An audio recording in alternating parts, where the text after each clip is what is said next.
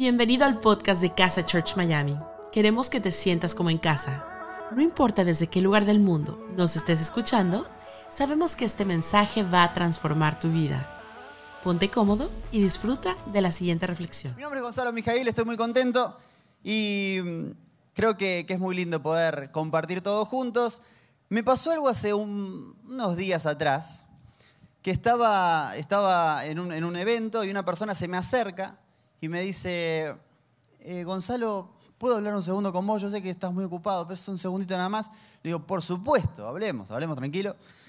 Entonces empieza a hablarme esta persona.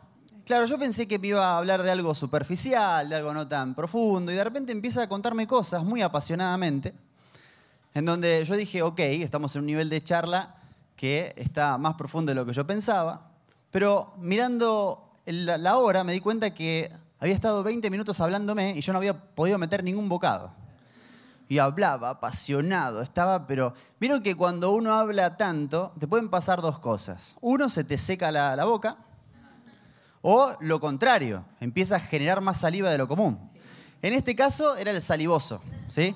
Entonces mientras me hablaba, yo ya tenía que empezar a, a medio ir esquivando, ¿sí? Un paraguas por ahí, por favor, porque estaba, estaba escupiendo mucho a la persona porque era un tema muy apasionado. Yo hacía lo posible para no pensar en eso y estar pensando en lo que me estaba diciendo porque era muy profundo. Minuto 25 más o menos, la persona, como es un ser humano, decide respirar un poco para, para continuar hablando. En ese momento que esta persona frena, yo digo, es ahora.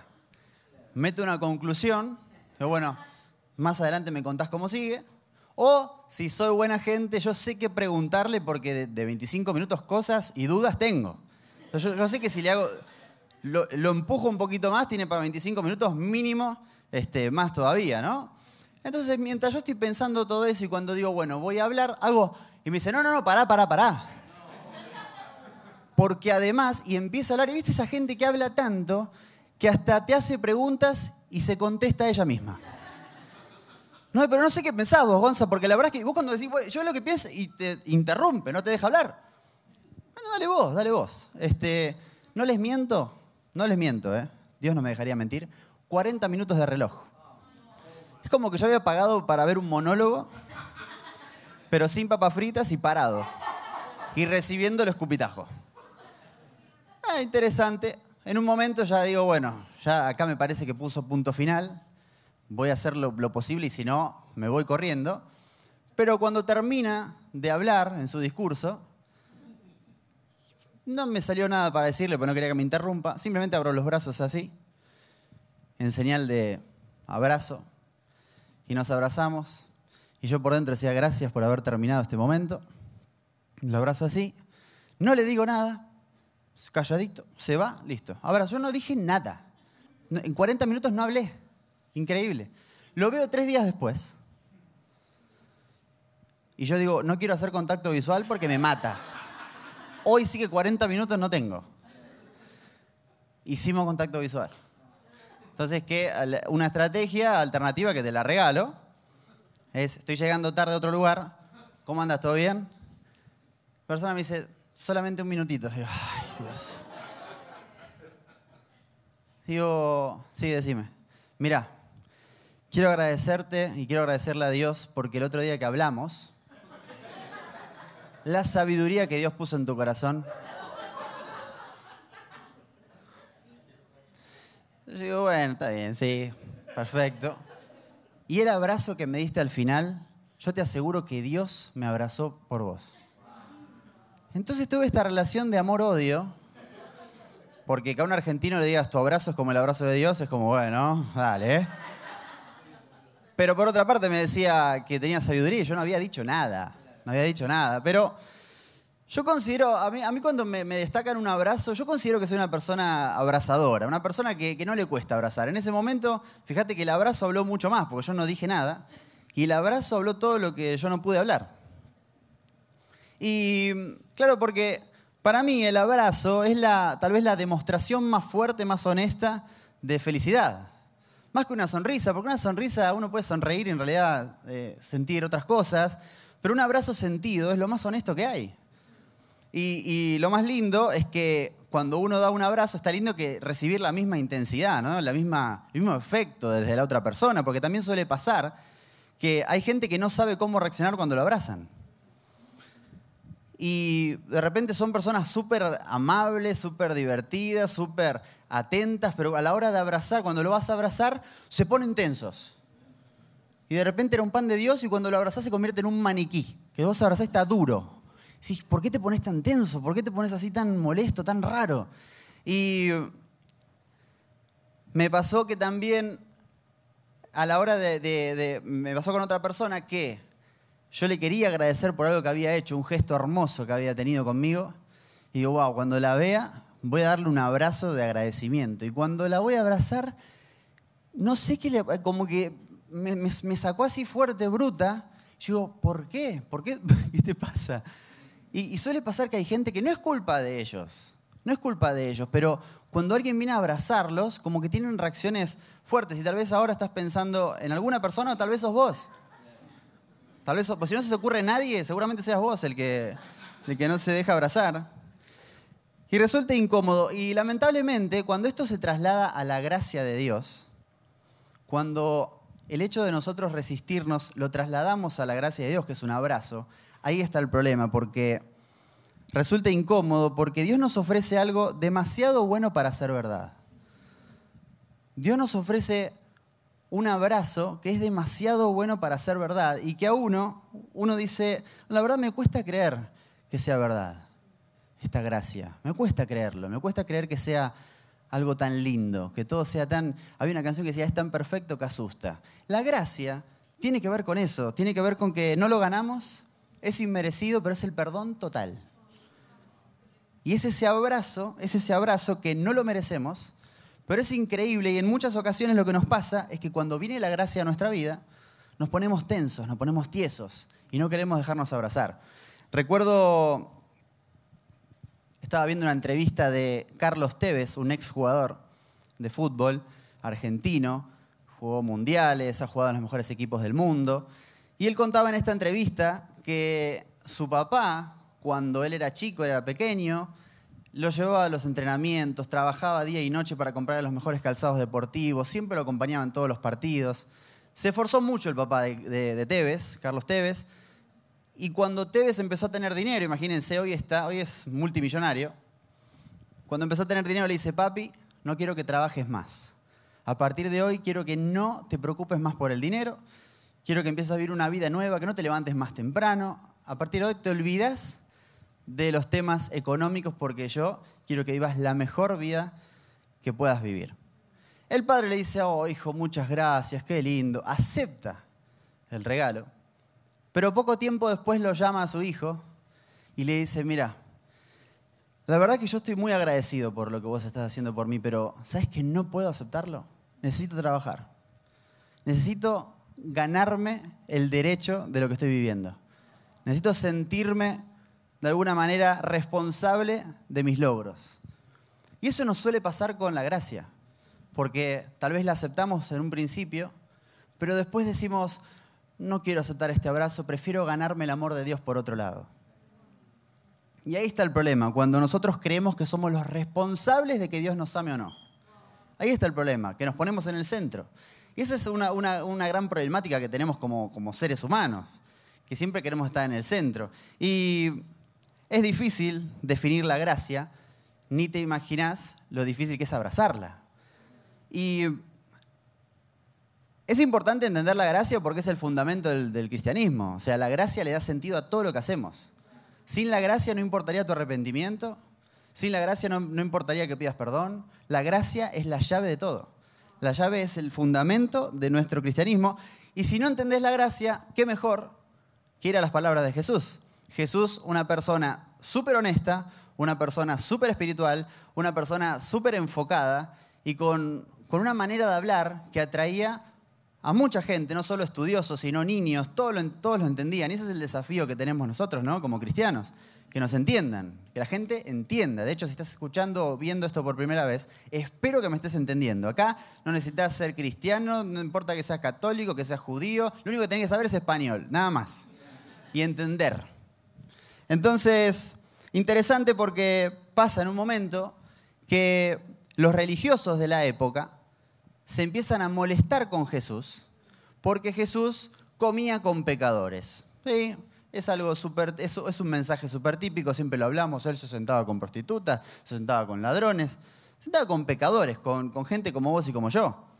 Hay que hacerse cargo porque nosotros somos pecadores. No, no son solo ellos, pobrecitos los, los prostitutas dicen, vos también sos pecador. ¿Qué, qué tiene? Distinto, pero sos pecador. Y lo increíble es que Jesús, para poder ser más claro, para poder ser más efectivo, comunicador, un excelente comunicador, utiliza parábolas que son historias ficticias que generalmente tienen una moraleja para entender algo desde un contexto mejor. ¿Sí? Entonces te cuenta una historia y automáticamente se te aclara el panorama. Hay cosas que, que no entendés y tal vez con una, con una eh, parábola podés entenderlo mejor. Y en Lucas 15 él se dedica hablar de tres parábolas súper famosas, súper conocidas, que quiero hablarte de las tres, pero de una te voy a hablar un poquito más. Porque de esta manera, con estas tres parábolas, vamos a entender la gracia. Y yo quiero que en esta noche o en este día, cuando estés escuchando esto, te vayas entendiendo lo que es la gracia. ¿Cuántos quieren saber y entender lo que es la gracia?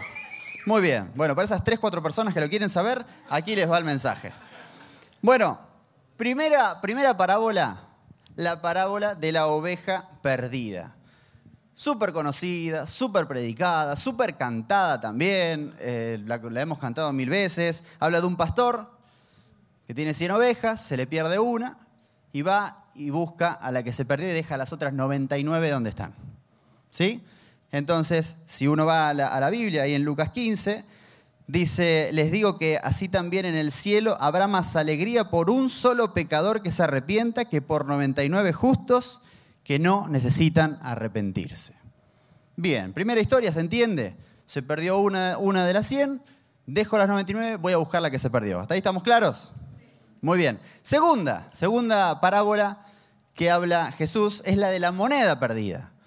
Básicamente tiene una lógica muy parecida. Arriesgado Jesús para hablar de la gracia con dinero, arriesgadísimo, porque ya vinculó siempre hablando de plata, la iglesia, arriesgadísimo. Creo que no, sé si él se estaba, mientras lo estaba contando, estaba como, mm, ¿será que fue un buen ejemplo? Pero bueno, no suele pasar a todos los comunicadores.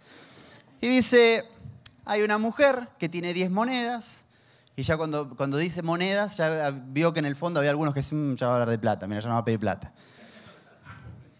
De 10 monedas pierde una. Estamos bastante lineales, ¿no? Para entender la gracia. Pierde una y ¿qué hace? Dice la Biblia. ¿No enciende una lámpara esta mujer? Barre la casa y busca con cuidado hasta encontrarla. Y cuando la encuentra, reúne a sus amigas y vecinas y les dice, escuchen, alégrense conmigo, ya encontré la moneda que se me había perdido. Les dijo que, les digo, perdón, que asimismo se alegra Dios con sus ángeles por un pecador que se arrepiente. Hasta acá estamos, oveja perdida, moneda perdida, y ahora quiero que nos metamos en esta parábola que es lo que le va a dar todo el contexto al mensaje de hoy. Así que si hasta acá no escuchaste nada, yo te pido por favor que ahora sí te concentres. Ahora sí te concentres y me escuches. Parábola del hijo perdido. Lucas 15. Vamos a leer. No vamos a leer todo porque son 32 versículos. Así que vamos a leer 31. No.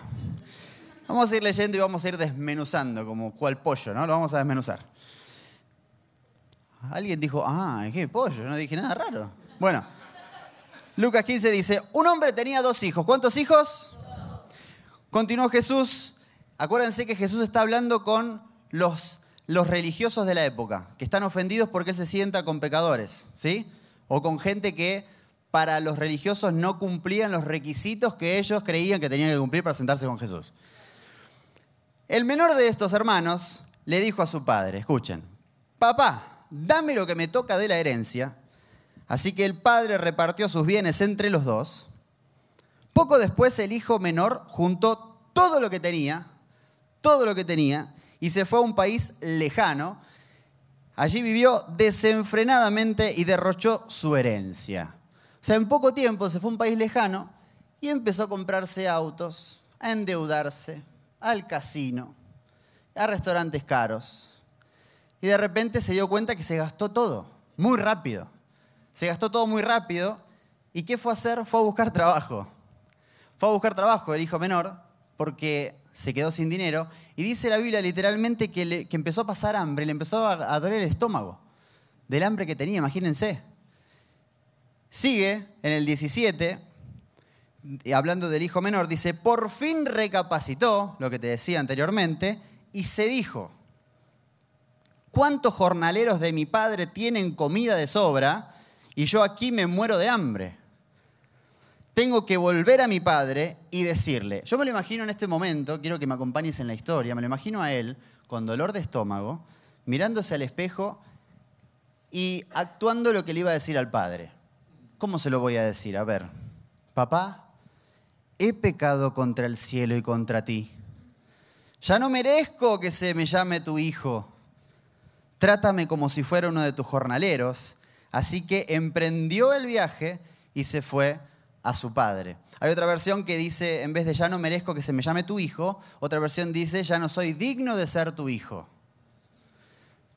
Sigue y dice, todavía estaba lejos, acompáñenme en la historia, cuando su padre lo vio, hizo contacto visual, y se compadeció de él, salió corriendo a su encuentro, lo abrazó y lo besó, y el joven dijo, el discurso que había este, eh, practicado, papá, he pecado contra el cielo y contra ti, ya no merezco que se me llame tu hijo, pero el padre ordenó a sus siervos, pronto traigan la mejor ropa para vestirlo, pónganle también un anillo en el dedo y sandalias en los pies, traigan el ternero más gordo y mátenlo para celebrar un banquete, porque este hijo mío estaba muerto, pero ahora ha vuelto a la vida, se había perdido, pero ya lo hemos encontrado, Así que empezaron a hacer fiesta. ¿Hasta ahí me siguen? ¿Cómo vamos en la historia? Bueno, importante que en esta historia hay una historia paralela. Mientras todo está pasando con el hijo menor, no te olvides que hay un hijo mayor. Y el hijo mayor, a todo esto, imagínenselo, ofendidísimo, ofendidísimo porque él está volviendo de trabajar, él no hizo todo lo que hizo su, hermano menor, siempre fue fiel al padre, y de repente se entera que algo está pasando en su casa, porque escucha música, escucha reggaetón, dice, reggaetón en casa. ¿Y eso qué es? Claro, ahí se entera que había vuelto el hermano menor, que le había fallado el padre, y no quiere entrar a la fiesta, dice que no quiere entrar a su propia casa. Dice, no, yo acá no entro. Yo acá no entro, a mí por más que me quieran eh, obligar, yo no voy a entrar. Y lo que dice, fíjense en el 29, versículo 29, fíjate cuántos años te he servido, le dice el hermano mayor al padre, sin desobedecer jamás tus órdenes, y ni un cabrito me has dado para celebrar una fiesta con mis amigos. Es como que le dice, mira, y este viene despilfarra todo y le festejás como si fuese un héroe, y yo que soy fiel no me compré ni un pollo tropical. Te digo, quiero pasar una noche de PlayStation con mis amigos y me compré la, pizza más barata. Y este viene ahora y resulta que es un genio. ¿Cómo es eso? ¿Por qué es tan injusto? Y el padre le dice, hijo mío, tú siempre estás conmigo y todo lo que tengo es tuyo. Fíjate que no lo inventó Camilo, está en la Biblia. Todo lo que tengo es tuyo.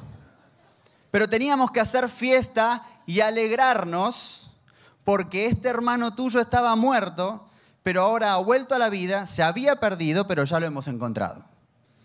Fíjate que las tres historias que te cuento son tres historias, tres cosas perdidas y tres motivos para festejar.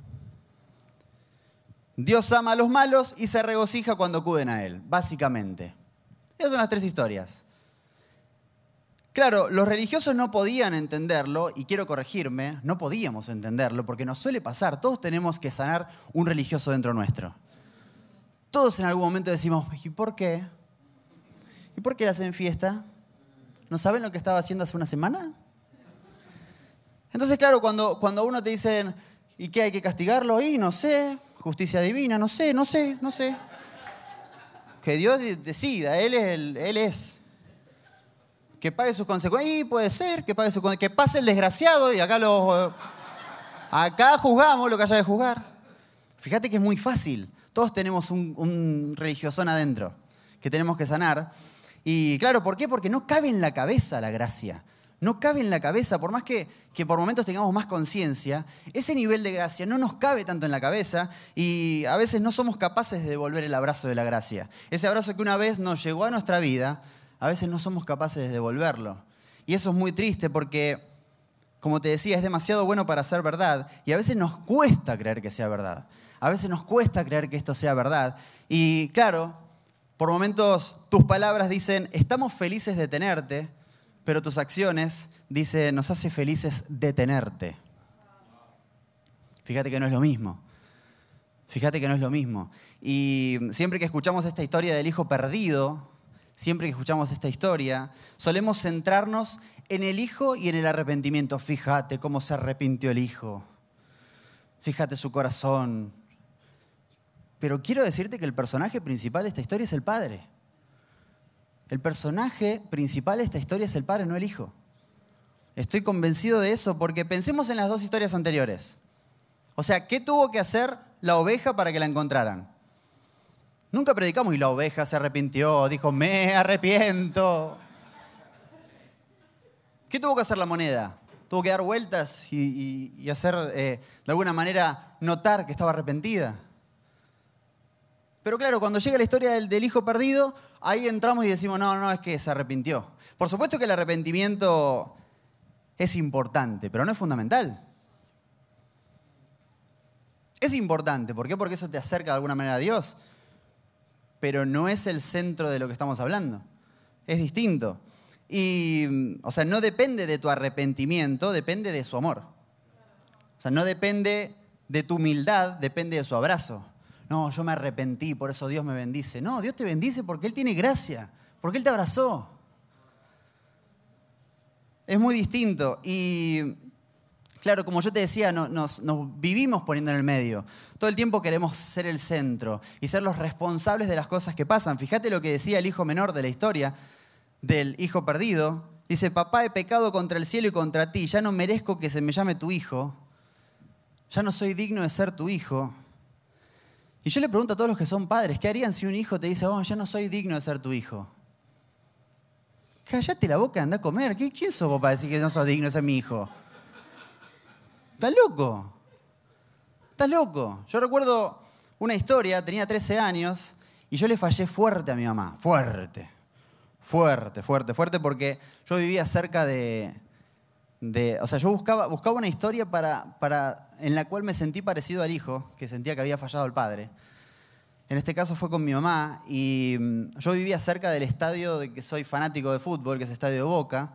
Vivía a 20 cuadras del estadio, ¿sí? Era chiquito, 13 años, no teníamos forma de ver los partidos porque había que pagar un codificado en ese momento, era un aparatito que vos tenías que comprarlo y podías ver los partidos. Si no, tenías que encontrar a una persona que tenga el codificado y hacerte amigo para ir a verlo y no pagar nada. Pero entre mis amigos había hambre y gana de comer, o sea, nadie tenía el codificado. Tenía la opción de, ir a verlo a un bar, que era lo más común, y si no, ir al estadio, pero yo era chico para ir al estadio. Entonces yo solía ir a los bares de ahí de, de San Telmo, yo donde vivía, y un día con mis amigos dijimos, pero estamos acá cerquita, ¿por qué no vamos al estadio? 13 años teníamos. Vamos al estadio, dale, vamos al estadio. Y empezamos a ir al estadio sin pedir permiso a nuestros padres. Nos sentíamos una barra brava, ¿no? vamos acá los muchachos. Y lo hicimos muchas veces, muchas veces fuimos al estadio. Y recuerdo la última vez que fui al estadio, sin pedir permiso, se había hecho de noche, se había hecho tarde. Y yo digo, yo venía pensando cómo le iba a decir a mi mamá que me retrasé en el bar. Pero no puedo tardar dos horas para comer un postre. O sea, era, no me iba a creer. Entonces estaba pensando qué decirle. Entonces yo me, identificaba con, con, el hijo menor porque yo pensaba, papá o mamá en este caso, he pecado contra el cielo y contra ti, madre. Ya no soy digno de ser tu hijo. Pero lo más loco, lo más loco es que yo pensaba, yo pensaba, y mi mamá reaccionó muy parecido al padre. Porque hay un último detalle, y más hermoso todavía en la historia. recordá que decía en Lucas 15, 20, todavía estaba lejos, escuchen por favor, todavía estaba lejos cuando su padre lo vio y se compadeció de él. Salió corriendo a su encuentro, lo abrazó, lo besó y el joven le dijo toda la declaración que ya conocemos, pero quiero que nos enfoquemos primero en el todavía estaba lejos. Fíjate que el hijo se esfuerza, arma un discurso, vuelve arrepentido, dio todo de sí y sin embargo dice que todavía estaba lejos. Toda tu educación, todo tu esfuerzo, todo tu servir, todo tu encontrar los requisitos para ser digno de ser hijo, todo tu vocabulario para hacerle entender a Dios que realmente tienes un corazón bueno, no alcanza, todavía estás lejos. ¿Por qué? Porque jamás podremos regresar a Dios por nosotros mismos. Jamás. Y esa es la buena noticia, porque fíjate que hay un detalle muy interesante en ese pasaje. Dice que el papá corre a su encuentro. Y en la cultura de esa época, correr estaba considerado indigno. Los hombres no corrían. Correr era rebajarse. Correr era tirar por la borda una cultura, quedar mal ante los vecinos. Eso era correr. Y a él no le importa nada. Al padre no le importa nada cuando hay un hijo que quiere acercarse a él. Cuando un hijo vuelve, el padre se enloquece y corre a su encuentro.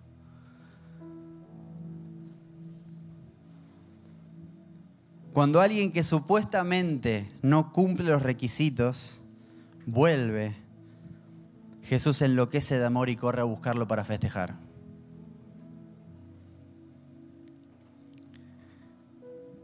Y si sentís que tal vez vos no cumplís los requisitos y decís, no, no, no, yo no soy digno, quiero decirte que Jesús se muere por abrazarte con la gracia. Si hoy decís, no, Gonzalo, mira, yo me siento muy manchado, yo creo que no estoy, yo no, no, no cumplo los requisitos. Cuanto más lo digas, Jesús te está escuchando y tiene muchas ganas de abrazarte.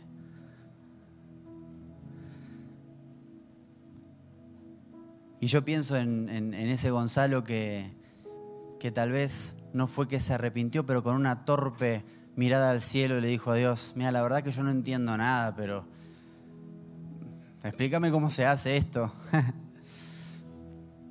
y ahí es que el Padre se conmueve, deja todo, no le importa lo que digan los religiosos y corre para abrazarte.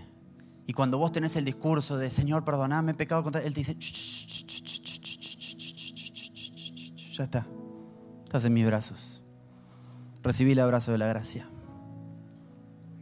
Recibílo.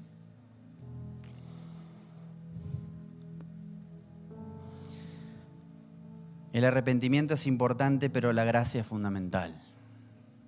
Y sin gracia no hay arrepentimiento que valga. Deja de decir, no, bueno, es que yo estoy arrepentido, no, que yo, yo, yo, basta. No se trata de vos, no se trata de mí, se trata de Él. No se trata de lo que yo haga, se trata de lo que Él hizo. Por eso quiero invitarte a que hoy, ya sea que sea tu primera vez con nosotros y tal vez me entendiste, no sé, el 50% de lo que dije, el 60, el 70, todo, te quiero invitar a que si sos de esas personas o de las personas que está hace mucho tiempo con Jesús y además recibió el abrazo de la gracia, que hoy nos dignemos todos a bajar las armas, todos a bajar los conceptos, todos a bajar las, los yo. Yo me arrepiento, yo me... Bajemos las armas. Y me encantaría que, que todos podamos decir, Jesús, acepto tu abrazo. Me encantaría. Me encantaría y yo también lo voy a hacer, porque yo también lo acepto una vez más. Porque lo necesito. El abrazo de la gracia. El abrazo de la gracia. Por eso a la cuenta de tres voy a invitar a que los que están en el estudio digan Jesús, acepto tu abrazo. Y a los que están en el chat, que bajen las armas y también escriban, Jesús, acepto tu abrazo. Lo necesitamos, te lo aseguro, es fundamental. Es fundamental. Así que a la cuenta de tres lo vamos a hacer todos juntos. Uno, dos y tres. Jesús, acepto tu abrazo. Y prepárate porque va a correr a abrazarte. Y prepárate porque te va a buscar. Y este aplauso se lo damos a todas aquellas personas que acaban de aceptar el abrazo. Y me gustaría que, que podamos cerrar hablando con Dios. Cada uno tiene su manera de hablar o de orar, así que quiero invitarte a que lo podamos hacer todos juntos. Si podés, si querés, cerra tus ojos y hagámoslo juntos. Señor, te damos muchas gracias. Gracias Jesús, gracias por tu abrazo. Gracias por la gracia. Gracias por estar en este momento. Yo te pido que todas las personas que escucharon este mensaje, que todas las personas que lo van a escuchar, reciban ese abrazo de la gracia y que se dejen abrazar, que no se resistan, porque es el mejor abrazo que un ser humano puede recibir en esta tierra. En tu nombre Jesús, oro. Amén. Gracias por habernos acompañado en esta enseñanza de Casa Church Miami. Esperamos que haya sido de mucha ayuda. Te invitamos a que lo compartas en tus redes sociales y que nos dejes tus comentarios. Para más información de nuestras actividades o para conocer más de nuestra iglesia, puedes ingresar en casachurch.miami y seguirnos en nuestras redes sociales. Antes de despedirnos queremos declarar bendición sobre tu vida. Que el Señor te bendiga y te guarde, que haga resplandecer su rostro sobre ti, que tenga de ti y de nosotros misericordia y que ponga en tu vida paz.